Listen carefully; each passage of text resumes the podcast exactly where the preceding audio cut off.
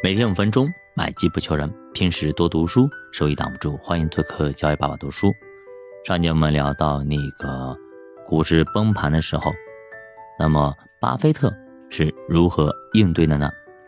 从一九八七年八月以来，纽约股市即开始比较大的波动，尤其是十月的头两个礼拜，股票价格是不断的下跌。十月五号到十月九号。道琼斯指数下跌了，一百五十八点七八点。接着第二周又下跌两百三十五点四八点，其中仅仅十月十六号这一天就跌去了一百多点。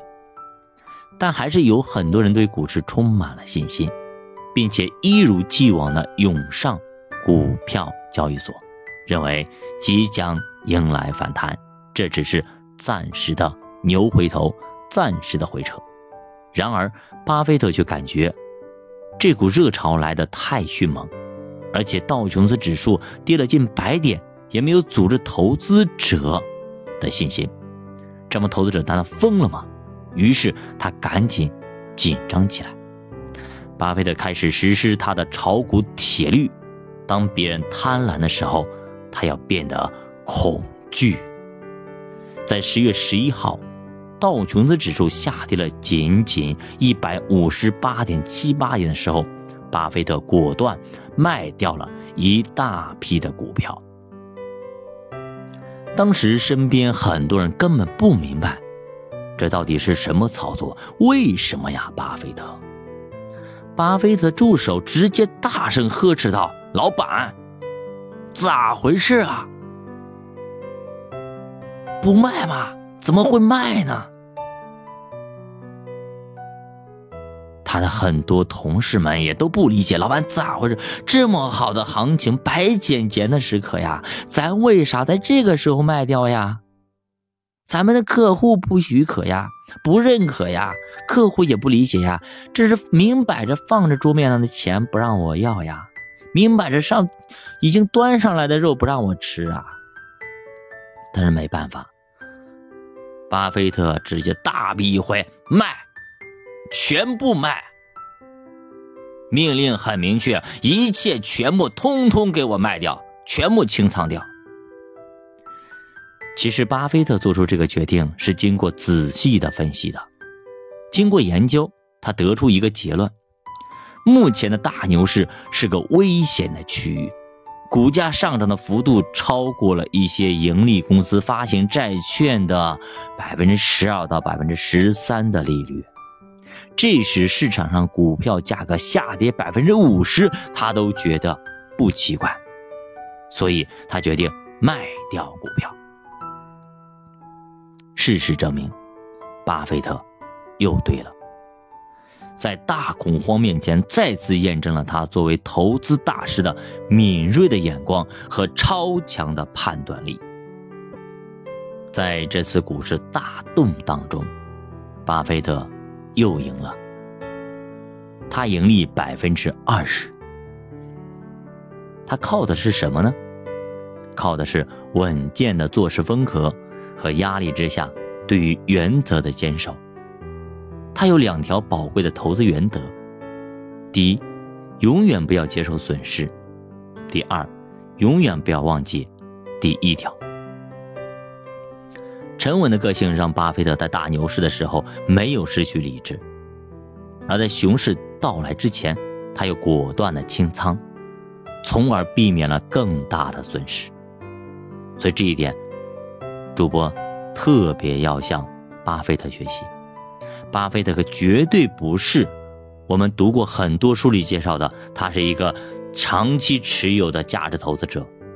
他该卖的时候，他一点都不含糊。所以主播曾经有几次是要想清仓的，但是心中的那种对于价值的向往也好，等等也好，没有让主播这么做，所以白白其实煎熬了两年多。啊，有些票确实是这样子。所以，重大成功的背后，往往是巨大的失败风险。面临危险和困难的时候，我们最需要做到的是，必须做到沉着和冷静。一个临危不振、镇定自若的人，才能在危难面前不乱阵脚，充分运用他的理性，在最短的时间内集中力量想出解决问题的最佳方案。而另外一方面，沉着和冷静还能起到稳定军心的作用，让所有人都能够安心的度过难关。培养镇定从容的性情是很多人一生的追求，但是很少有人能够像巴菲特那样，身处险境中还能保持冷静思考、沉着判断。彼得对父亲的冷静十分的钦佩。他曾经向巴菲特询问其中的秘诀，巴菲特告诉他：“孩子，要培养镇定从容的气质，首先要学会有意识的控制自己的情绪，任何时候都不要图一时之快发泄心中的喜怒，也不要将自己的情绪写在脸上，这样才能够慢慢把自己培养成一个遇事沉着镇定的人。”许多年轻人情绪容易波动，自制力比较差，他们往往在理智上也想自我的锻炼，积极进取，但是在感情和意志上却控制不住自己。专家们认为，要成为一个自制力强的人，要做到以下几点：第一，自我分析，明确目标，对自己进行分析。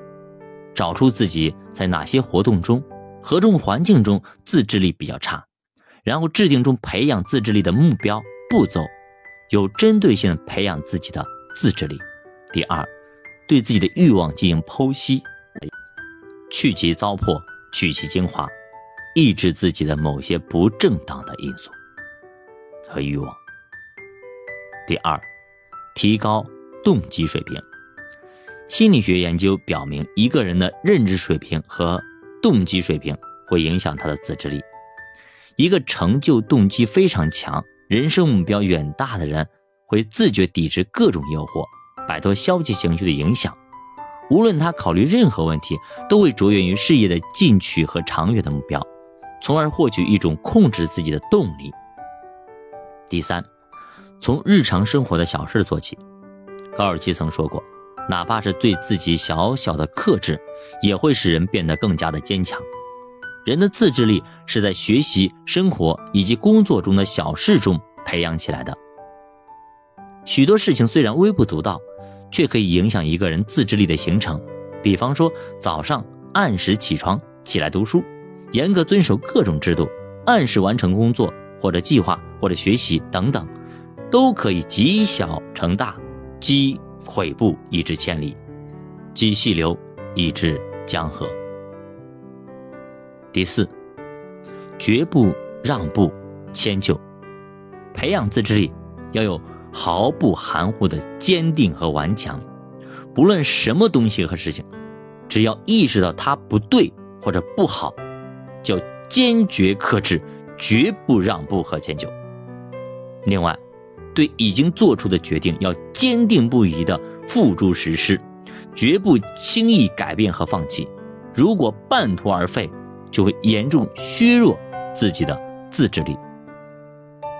第五，经常自警，当工作忍不住想走神时，马上警告自己，管住自己；当遇到困难想退缩时，不妨马上警告自己，别懦弱，别怂，冲干就完了。这样。往往会唤醒自己的自尊，战胜怯懦，成功的控制自己。第六，进行自我暗示和激励。自制力在很大程度上就表现在自我暗示和激励等等意念的控制上面。意念控制的方法有：在你从事紧张的活动之前，反复默念一些建立信心、给人以力量的话。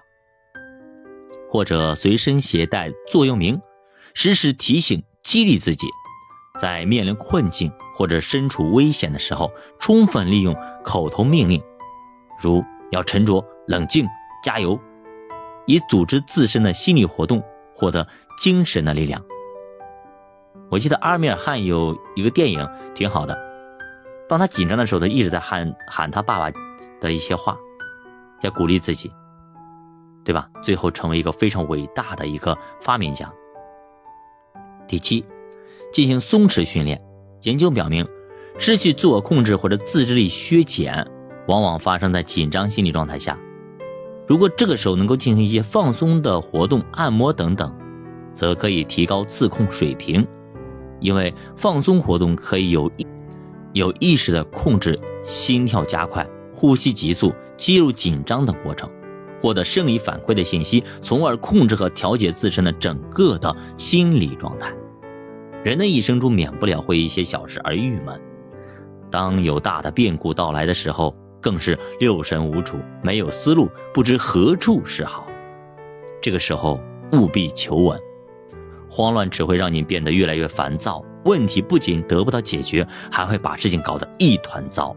事情既然已经发生了，那就不要怨天尤人。抱怨倒霉事总降临到自己头上是没有用的，抱怨也只能让你的心情和别人的心情越来越不好。只有静下来去思考，在平静的心态下去寻求解决之道，情况才会好转。好的，教娃读书陪你慢慢变富，咱们下节再见。